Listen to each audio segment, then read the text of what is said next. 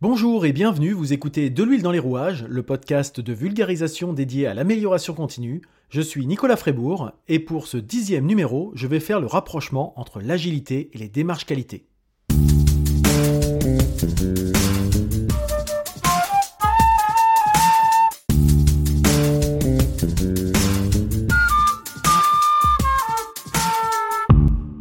C'est donc le troisième numéro de la série consacrée à l'agilité, et si vous avez écouté les deux précédents, vous m'aviez certainement vu venir, puisque le sujet a déjà été abordé de façon plus ou moins explicite. Et donc le thème de l'émission va donc concerner les liens qu'on peut voir, les ponts qu'on peut bâtir entre l'agilité et la qualité. Au-delà de la qualité, j'élargirais même au système de management en général, y compris l'approche managériale dans un sens plus large.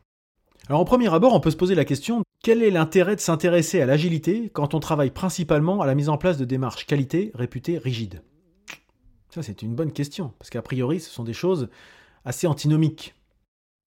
Et justement, l'idée n'est pas de dire que la qualité et l'agilité sont en opposition ou en concurrence, bien au contraire.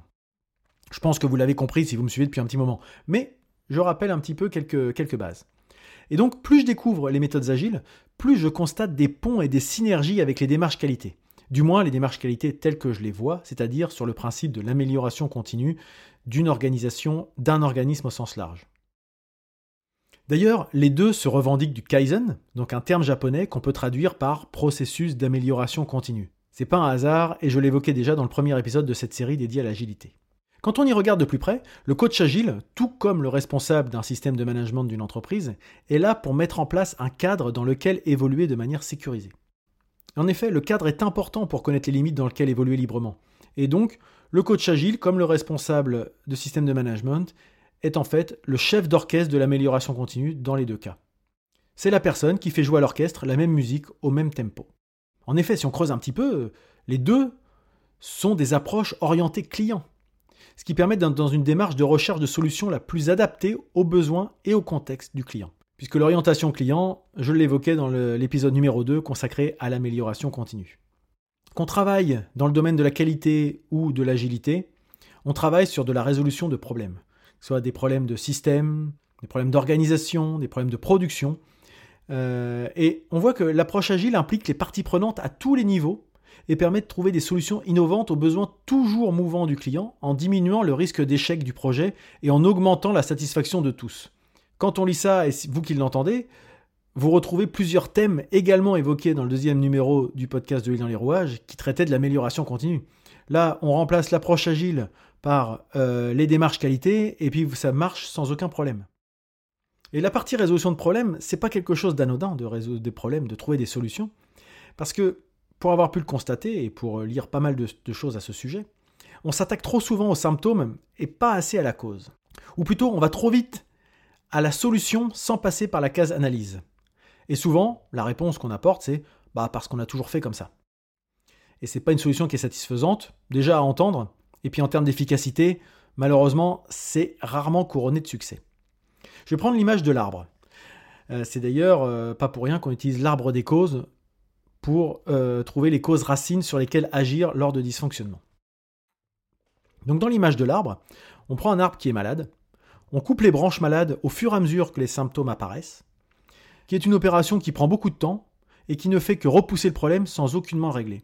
Puisqu'en agissant comme ça, on cache la misère, on met un pansement sur une jambe de bois, et on agit de façon superficielle plutôt que de traiter le problème à la racine, quitte à devoir abattre l'arbre. Alors bien sûr, c'est une allégorie, je suis comme idée fixe, je déteste qu'on abatte des arbres.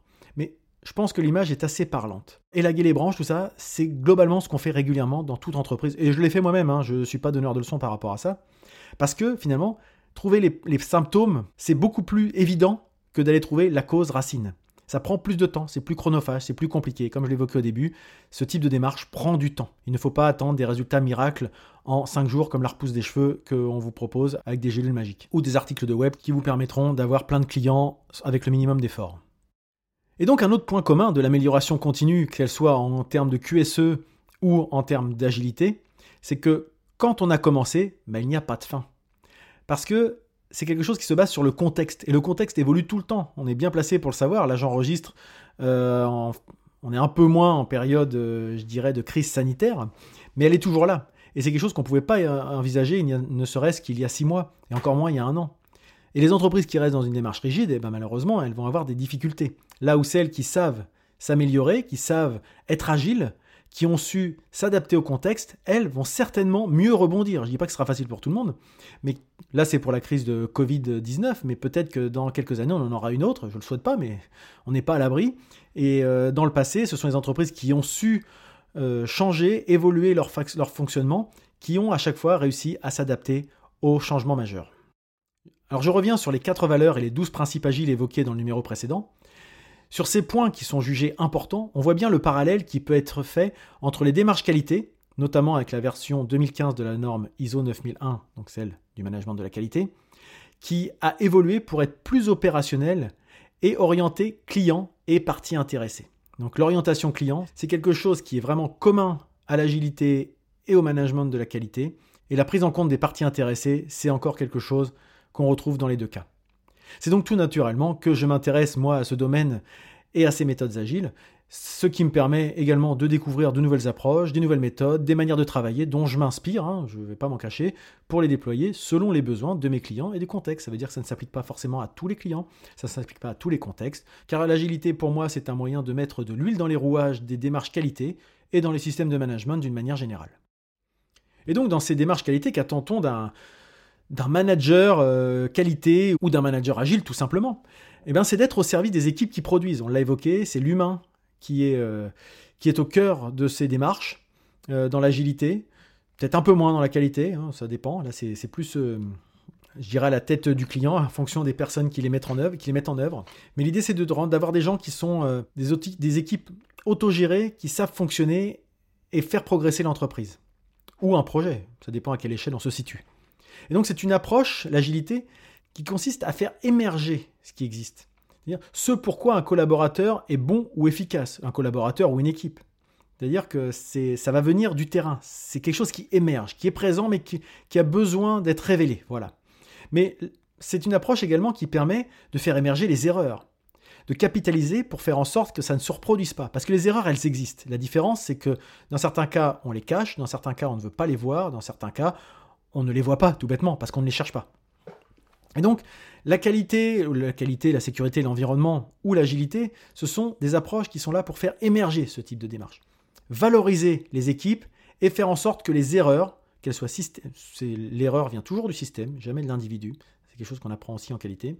Si c'est l'individu, c'est peut-être que le système a mal mis la mauvaise personne au mauvais endroit. Voilà, encore une fois. Voilà, c'est ce type de choses qu'il faut mettre en avant. Et donc, le comportement d'un manager qui fait preuve d'agilité, c'est d'abord de faire preuve d'humilité. Et donc d'avoir en tête ce que je crois n'est que ce que je crois. Ça n'est pas forcément la vérité. Ce n'est pas la vérité par rapport à un contexte global, dont je n'ai pas forcément tous les tenants aboutissants. Ce n'est pas la vérité par rapport aux attentes et aux besoins d'un client qui a exprimé quelque chose que j'ai peut-être mal interprété, ou etc. etc. Et ce n'est pas forcément la vérité concernant l'état d'esprit de mon équipe, de ses besoins et attentes également. Car les besoins et les attentes contribuent, on l'a déjà évoqué, à l'état d'esprit global de l'équipe. Et le désengagement, qui est un, problème dans, beaucoup d'entreprises, des gens, c'est-à-dire qui viennent travailler mais qui ne sont pas plus, engagés que ça pour l'entreprise et motivés. Et donc travailler sur ce désengagement, c'est un levier de performance. Et un manager agile, dans sa posture d'humilité, ne doit pas avoir de réponse toute faite. Le comportement d'un manager agile, c'est aussi faire preuve de persévérance. Mais attention, pas d'obstination.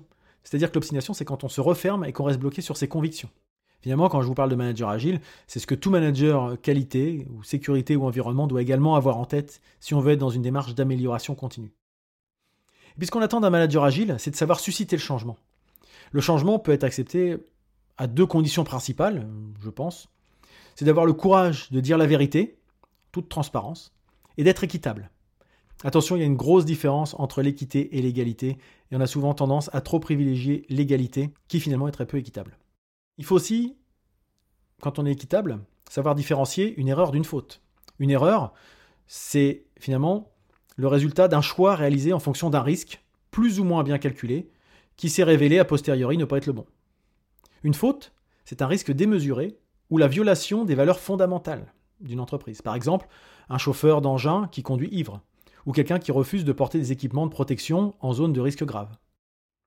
Et donc, il faut savoir mettre en avant le droit à l'erreur. Ou comme je l'ai entendu récemment, plutôt, je préférais dire le droit à l'essai.